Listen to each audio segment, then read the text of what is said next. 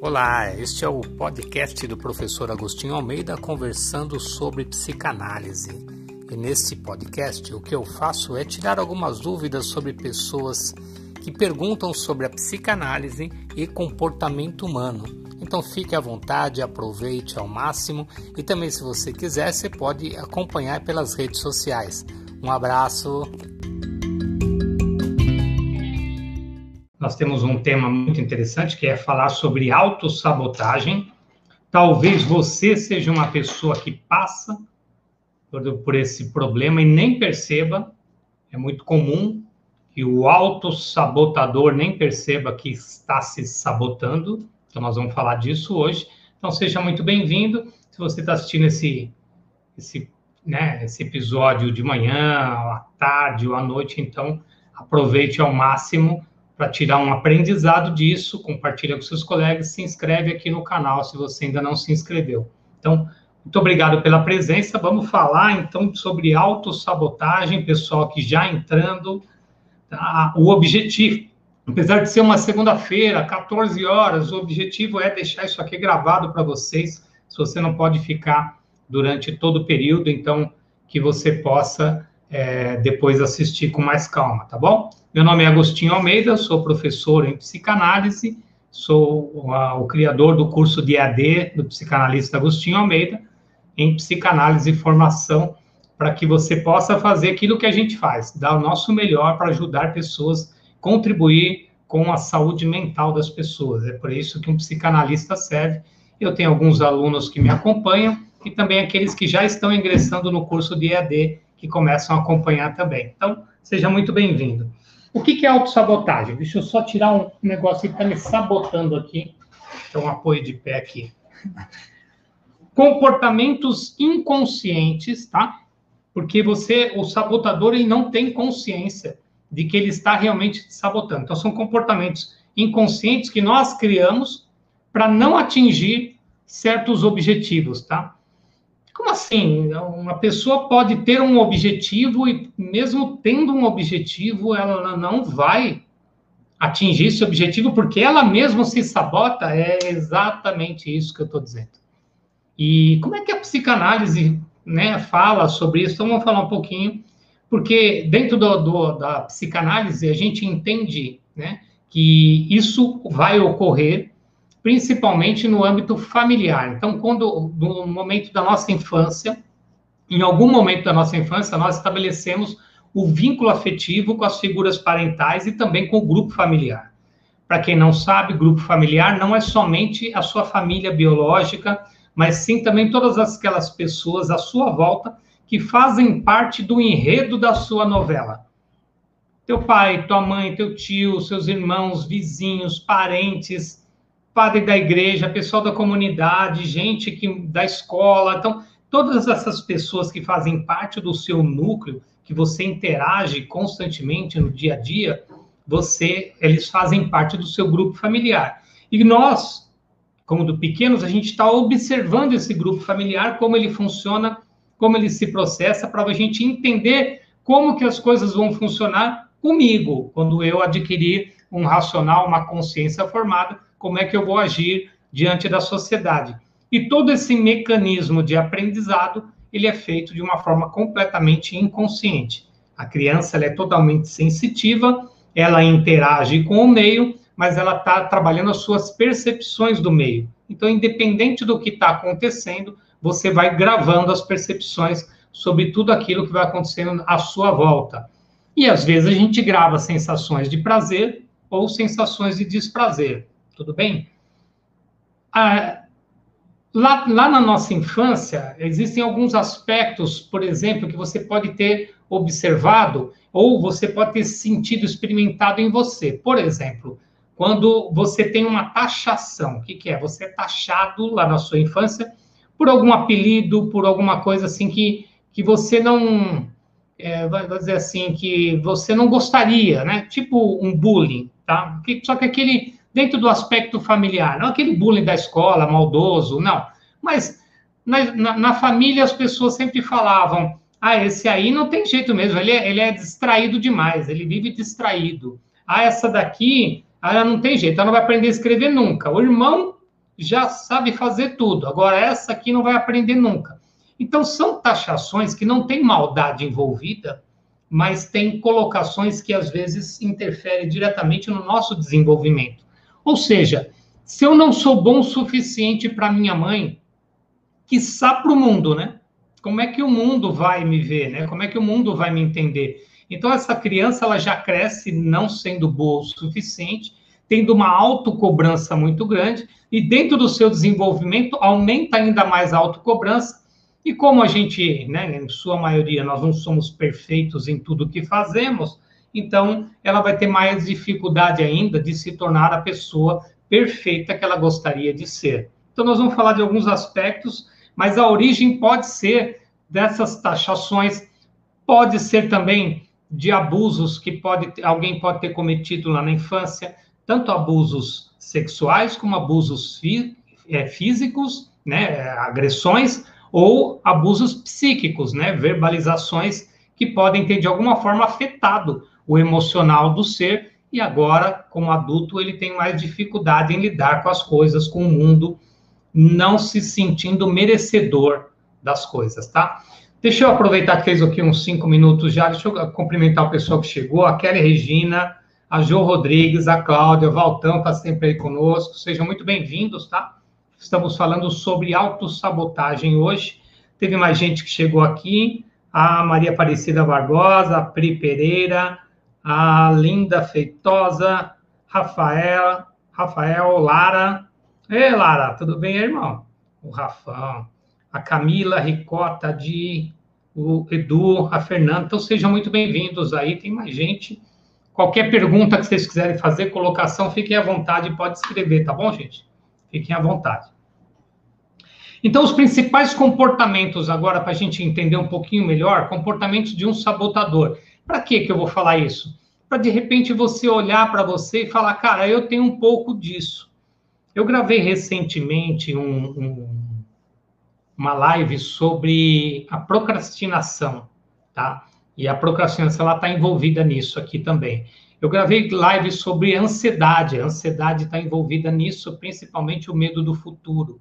Eu gravei uma live também, eu não lembro, mas eu citei a síndrome do impostor. Então, ela tem pessoas que têm dificuldade é, em acreditar na autoconfiança de que são capazes de, de desenvolverem algumas atividades e elas sempre acham que tem alguém melhor do que elas. Então, nas minhas lives, eu sempre estou falando sobre comportamento humano e não tinha nenhum momento citado a autossabotagem da forma que a gente está falando agora. Porém, quando eu estou falando dessas situações, a gente vê a autossabotagem envolvida também. Então, nós vamos falar num nível para a gente até observar se há uma questão doentia ou se ela é só tratável através da psicoterapia. Então, como que a gente faz isso? Alguns comportamentos do sabotador, tá? Procrastinação. Então, é deixar para depois, fazendo coisas menos importantes do que aquelas que realmente têm verdadeira importância.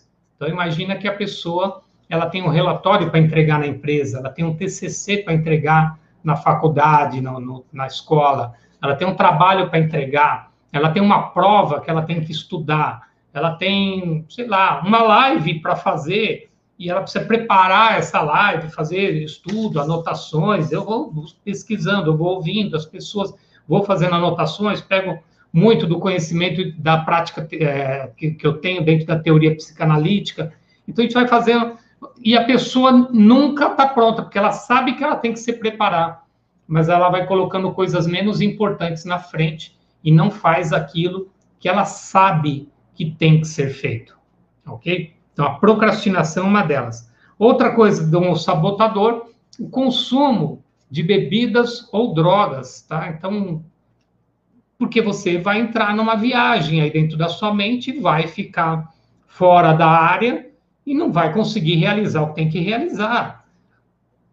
Ah, mas então o sabotador está buscando algum tipo de prazer. É exatamente isso. Então, por medo de não sentir prazer, naquilo que ele está tentando fazer ou está tá almejando, ele pode, por algum motivo, né, é, boicotar o seu resultado. Tá? Então, aí ele vai usar droga, por exemplo, porque está com medo de que o que ele está planejando não dê certo. Aí ele vai, começa a ficar nervoso, gera ansiedade, às vezes toma uma bebida, toma uma bebida, abre o, o caminho para a droga. Então, é um cuidado. Uma outra coisa que o sabotador pode fazer é a compulsão alimentar. Ele começar a comer né, muito doce, porque está nervoso, porque está preocupado. Então, é carregado de preocupações. A maior preocupação que as pessoas têm é o medo de errar, o medo do fracasso. Né? As pessoas que se sabotam, elas têm medo de fracassar. Pô, Agostinho, por que, que, que as pessoas têm esse medo de fracassar? Boa tarde, Diego. É, poxa, porque talvez ela não esteja, é, ela não, não se sinta boa o suficiente, e lá na infância, em algum momento, talvez ela tenha recebido é, alguma, estabelecido alguma crença do tipo, eu não sou merecedor, eu não mereço. Você, que tipo? Vamos pegar o exemplo que eu falei agora há pouco. Né? O teu irmão, sim, ele vai ser uma pessoa inteligente. Você é um desastrado, que não consegue nem lavar a louça, quebra tudo. Então, você não vai ser nada nunca na vida. É... E aí ele não se sente merecedor porque ele não é bom o suficiente comparado a alguém. E aí, às vezes, quem fez essa comparação foi a mãe, foi o pai, foi alguém importante para ele, e é o suficiente para ele estabelecer uma crença de incapacidade. Então, dentro desse grupo da autossabotagem, existe não só o medo do fracasso, mas um sentimento da incapacidade junto também com o não merecimento. Então, sofre demais o, o, o sabotador. Só que ele não sabe disso. Essa que é a pegada. A maioria deles não tem nem ideia de que estão fazendo isso com a própria vida. Eles simplesmente vão fazendo, as coisas não vão acontecendo e vai se vivendo uma vida inteira assim. Então, você pode ver que os sabotadores idosos, já que não fizeram nada a vida toda, não construíram nada, eu falo assim, nada no sentido, né? Tiveram família, tiveram, né, algumas coisas, mas poderia ter feito mais. E se você for conversar com um que pode estar num leito de morte, por exemplo, e perguntar, você poderia ter feito mais? Ele, com certeza ele vai falar, cara, eu me sabotei demais então, antes que você passe por esse processo, que você se torne um sabotador nato, doentio, a gente está aqui para tentar te avisar que dá para você frear esse processo. Deixa eu cumprimentar mais gente aqui, a Cíntia. Oi, Cíntia, Flávia. Sejam bem-vindas aí, tá? A Érica, acho que eu já cumprimentei. O Pablo, muito bem-vindos aí. Alguns aspectos da auto, alguns aspectos, não, alguns exemplos de autossabotagem, tá? pessoas que têm o foco somente no negativo. Lembra do Hard? Tinha um desenho animado da Hanna-Barbera e tinha o Hard, que é aquele que sempre via o negativo das coisas. Ele falava, ó oh, dia, ó oh, hora, ó oh, azar, eu nunca vou conseguir nada, não vai dar certo. E tinha também a quadrilha de morte da Penélope Charmosa, e entre os anões da quadrilha de morte tinha um que ele sempre falava, que a Penélope ia sofrer, que a Penélope ia morrer, que ele estava sempre vendo o lado negativo das coisas. Se você é uma pessoa que sempre vê o lado negativo, sabe aquela imagem, vocês já devem ter visto essa imagem também, para ficar como exemplo, para ficar gravado, do, da, de uma árvore toda cheia de flor, e aí duas pessoas embaixo, uma falando assim, nossa, olha como tá linda essa árvore, e o outro fala, nossa, mas faz uma sujeira. Quem é você? Você é essa pessoa que consegue enxergar essa árvore linda? Ou você é essa pessoa que está vendo a sujeira que ela vai fazer?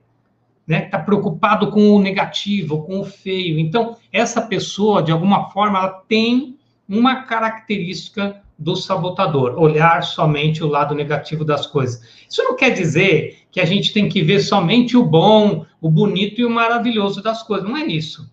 Tá? A gente tem que ter equilíbrio naquilo que a gente vê tá? Porque às vezes eu tenho que tirar um aprendizado das coisas, então tenho que estar atento a tudo. Mas se a pessoa só vê o negativo, é uma característica de sabotador, fica atento, ok?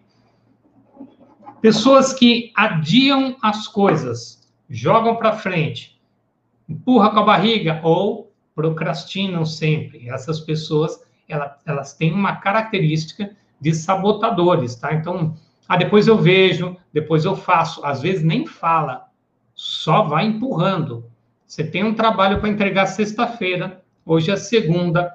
Ah, mas amanhã, amanhã eu consigo, hoje eu estou meio enrolado. Aí vem amanhã, ah, mas hoje eu não estou bem. Aí vem a quarta, ah, mas quarta-feira é correria, não vai dar tempo de eu mexer nisso. Amanhã, quinta-feira, eu faço sem falta. Quinta-feira vem e você não fez. Aí chega a sexta, começa a dar um frio na barriga, e aí um desespero. E aí o que essa pessoa faz? Será que eu posso entregar na, na outra semana que eu me enrolei aqui?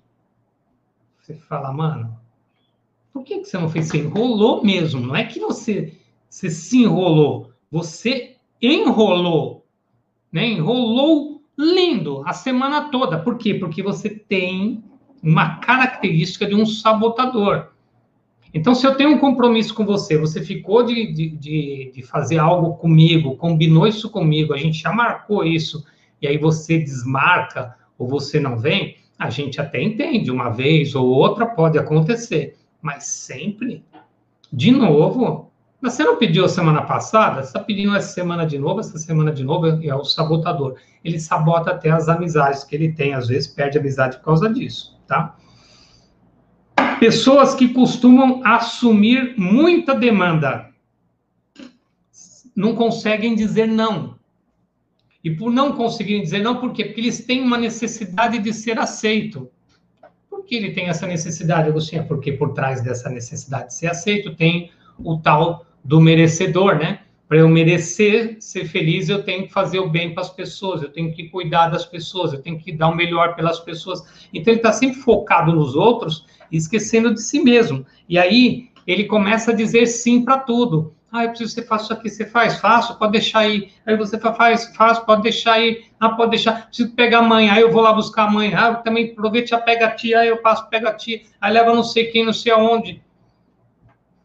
E quando você vê, você está adiando as coisas, e você pegando um monte de coisa, e aquilo que é realmente importante, que tem que ser feito, que talvez seja a sua saúde, que talvez seja a, a tua felicidade, que talvez seja o teu relacionamento, talvez seja o dinheiro que você precisa começar a guardar, e você está fazendo tudo pelos outros, esquecendo de si mesmo. É outra característica de quem sabota é a pessoa que assume muitas demandas e deixa de fazer as coisas que são importantes para si mesmo. Faz para todo mundo, mas não faz para você mesmo.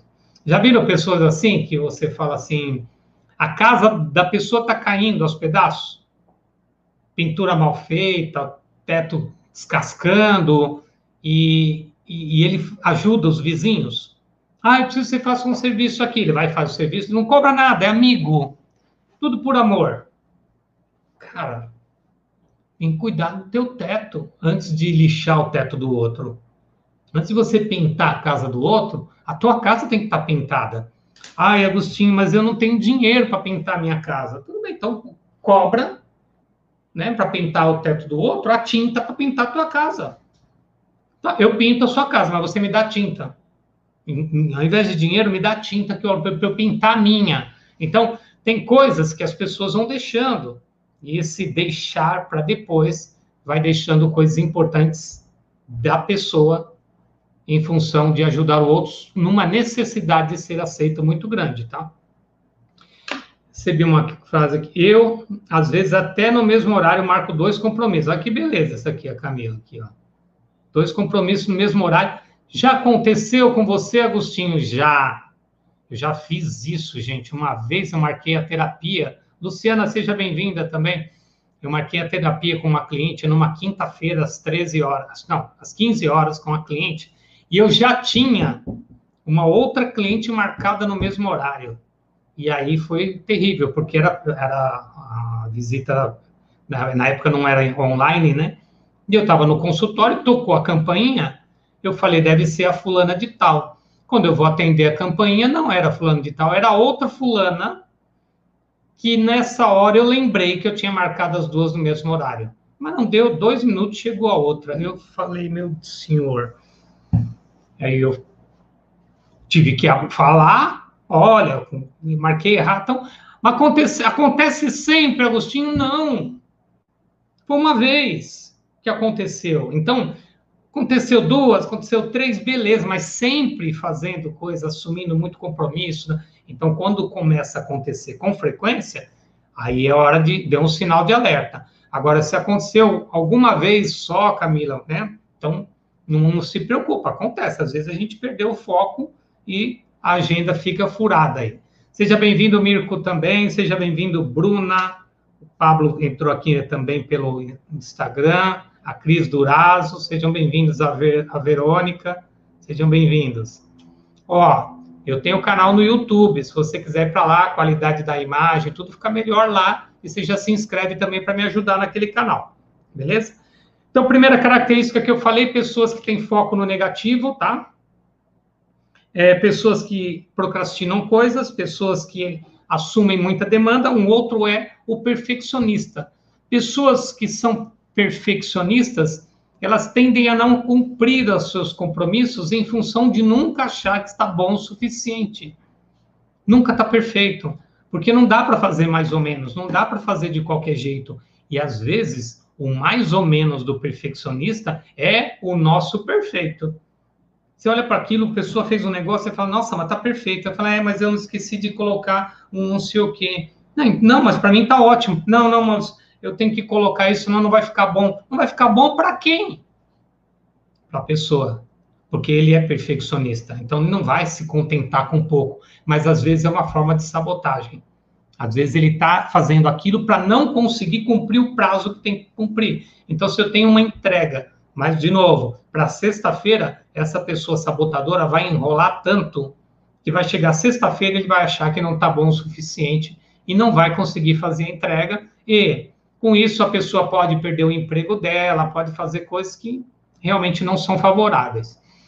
Aqui, ó, faço tudo para os outros e esqueço de mim. Pois é, é, é um cuidado é, essencial com você mesmo. Aí tem a ver com autoconfiança, mas tem mais a ver com amor próprio, né? Autoconhecimento, eu vou falar disso daqui a pouco. Então, cuidado. Esses comportamentos repetitivos podem gerar um desgaste muito grande na sua vida e resultados negativos também. Ó, o Gil, seja bem-vindo, Gil. Roberta, seja bem-vinda. Quem mais chegou aqui? A Bia, seja bem-vinda. Rosângela, Mircão, olha lá. Outro comportamento, não se sente bom o suficiente, tá? E aí entra um pouquinho da síndrome do impostor que eu, que eu já comentei com vocês daquelas pessoas que acham. A síndrome do impostor, para quem não sabe ou não assistiu nenhuma das lives, é aquela pessoa que, é, por mais que ela seja um excelente profissional, ela tem uma sensação de que a qualquer momento ela vai ser descoberta por alguém que ela não é boa o suficiente. Então, às vezes, eles têm cargos altos dentro de uma empresa, direção, gerência, cargos de liderança, e mesmo assim estão preocupados de serem descobertos pelos outros líderes, estão acima, de que ele não é bom o suficiente. Se você perguntar para qualquer um líder desta pessoa, todos vão falar: ele é maravilhoso, um um dos melhores profissionais que eu tenho. Mas esse cara, que é um dos melhores profissionais do seu próprio líder, acha que vai ser descoberto que ele não é bom, não é tão bom quanto parece. Então, é a síndrome do impostor. Então, ele tem essa, essa sensação de não se sentir bom o suficiente. Aí ele começa a boicotar os seus trabalhos para provar que ele não é bom o suficiente, para provar que ele tem razão na forma de ser. Nossa, meu. E, e, tem muita gente assim, tem muita gente assim. E o sexto, o medo de fracassar. Esse é um dos maiores medos, aí medo de uma forma geral, mas a pessoa que tem a autossabotagem, ela tem um medo muito grande de fracassar. E por medo de fracassar, ela prefere não fazer, e não fazendo, ela fracassa. Agostinho, como é que pode? É, são pessoas. Ela já está num estado doentio. Ela tem medo do fracasso, mas está sabotando para fracassar. Mas é um tipo da situação, sabe? Da pessoa que parece que quando fracassa fala assim: ah, eu sabia que não ia dar certo. Ah, eu sabia que eu não ia conseguir. Tipo, para comprovar sua negatividade. Então, cuidado. Se você é esse tipo de pessoa que vê negativo em tudo, que adia as coisas, que assume muita demanda, né? Que não sabe dizer não, que é perfeccionista, que não se acha bom o suficiente e que tem medo do fracasso, você sim está provavelmente boicotando os seus resultados, tá? Uma autossabotagem muito grande. O que, que é o sabotador? O sabotador é aquele cara que vai. Lembra do Dick Vigarista? Quem é antigo aí dos anos 80, lembra do Dick Vigarista? Ele ia colocar uma bomba né, no trilho do trem para explodir e atrasar o trem. Esse cara que fez isso é o sabotador. Agora, o cara está colocando, no caso aqui do autossabotador, da autossabotagem, ele está colocando uma bomba no caminho dele. Eu estou estragando meu, minha própria vida, meu próprio caminho. Então, esse é o cuidado da autossabotagem, tá? Putz, Agostinho, eu me vi em vários aspectos aí. E quando se tem consciência de fazer autossabotagem, o que fazer? Nossa, parece que é pior ainda, né? Mas eu vou falar agora do tratamento e eu acho que vai te ajudar, Cláudia. A Cláudia fez essa pergunta. Que tem pessoas, né, que ela tá que ela ela sabe que ela está se sabotando, mas ela não consegue fazer aquilo que tem que ser feito. Então é uma autossabotagem consciente. Essa é aquela pessoa, Cláudia, que no final vai falar assim: "Falei que não ia dar certo", que é uma forma dela justificar a sua própria negatividade, tá? Então, vamos ver o que a gente faz para poder ajudar essas pessoas também? Porque ó, já tem gente falando que se viu, ó, o João Rodrigues se viu em várias situações, ou em algumas delas. Se você se viu em algumas, não quer dizer que você é um sabotador nato, mas se você se viu em todas, cuidado, os seus resultados estão com os dias contados, tá? A não ser que você faça isso que eu vou te falar. Primeira coisa, tratamento, psicoterapia. Você tem que procurar um psicanalista para cuidar de você, um psicólogo para cuidar de você. Por quê? porque nós vamos invadir de alguma forma a tua história, a tua vida, para saber quando que isso começou. Então imagina que o teu passado está aqui, então nós vamos lá no teu passado, junto com você, na tua mente, obviamente, entender o que aconteceu com você, como é que você construiu esse caminho de autossabotagem. Aí nós temos um processo que é o mais complicado de todos, e que aí, no caso que a Cláudia citou, são pessoas que já têm consciência de que são é, autossabotadores, né? O, o mais complicado é aceitar que você é um sabotador, tá? Porque a pessoa até tem consciência, mas ela não aceita. Não adianta eu ter consciência de que eu faço, realizo autossabotagem. Eu tenho que aceitar que eu sou um sabotador e que realmente eu estou contribuindo negativamente para os meus resultados, para a minha vida. E a gente sabe, tudo aquilo que pinga em mim, respinga nas pessoas que estão à minha volta. Se é um ácido que está me corroendo, esse ácido vai respingar nas pessoas à minha volta. Então, o primeiro passo desse, desse processo de psicoterapia é aceitar que você é um sabotador, tá? O segundo passo, aí sim, já entra com ações. É importante que você haja. Primeira coisa que você tem que fazer né, nesse segundo é agir. Você precisa ter objetivos e ter a certeza da importância de conquistá-los. Não é objetivo por ter objetivo. Eu tenho que. Aquilo tem que ser importante para mim. Por exemplo, eu, eu preciso de um emprego. Então, meu objetivo é conseguir esse emprego. E eu tenho que aceitar, né, assumir a importância de conseguir esse emprego.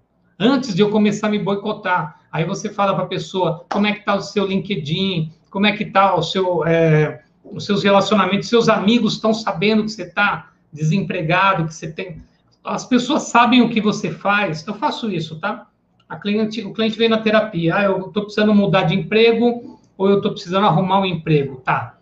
O que, que você faz? Ah, eu faço isso, eu sou, sei lá, enfermeiro, eu sou, sei lá, uma profissão que a pessoa tenha.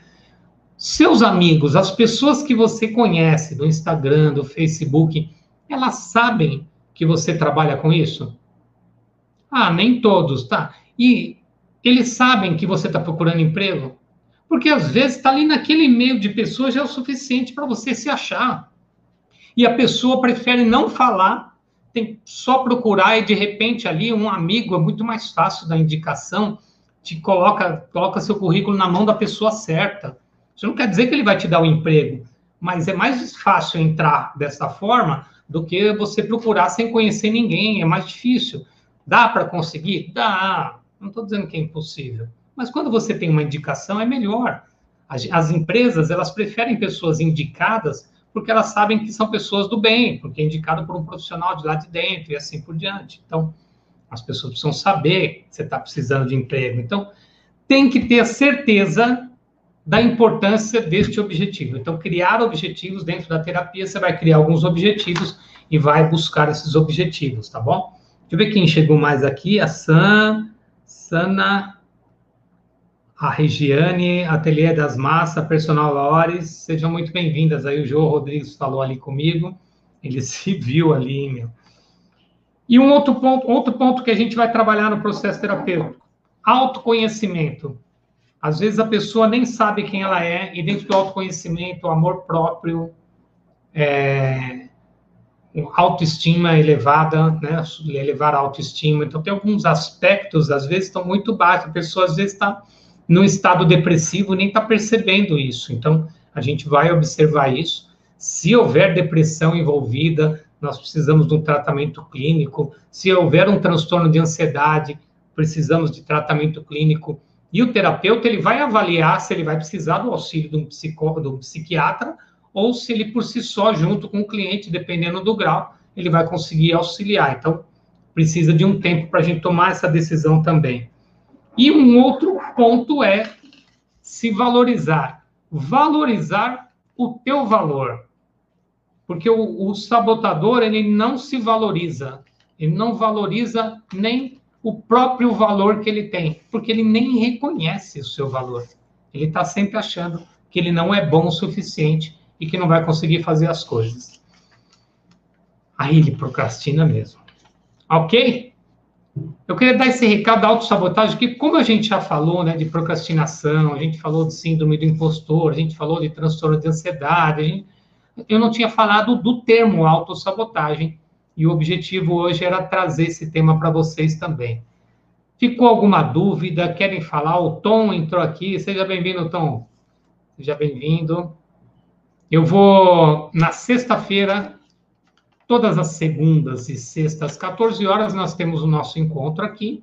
Eu fico muito feliz está cada vez mais aumentando o número de pessoas que está assistindo ao vivo. Isso é muito bom, tá? Porque a gente já consegue passar essas informações. Acompanhe o meu canal lá no Instagram também.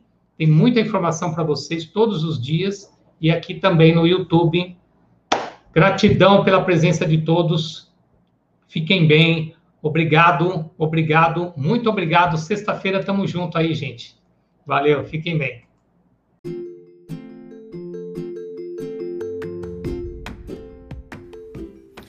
Então chegamos ao fim de mais um podcast.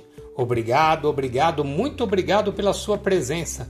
Continue acompanhando e em breve nós colocamos muito mais aqui para você. Fica bem, namastê!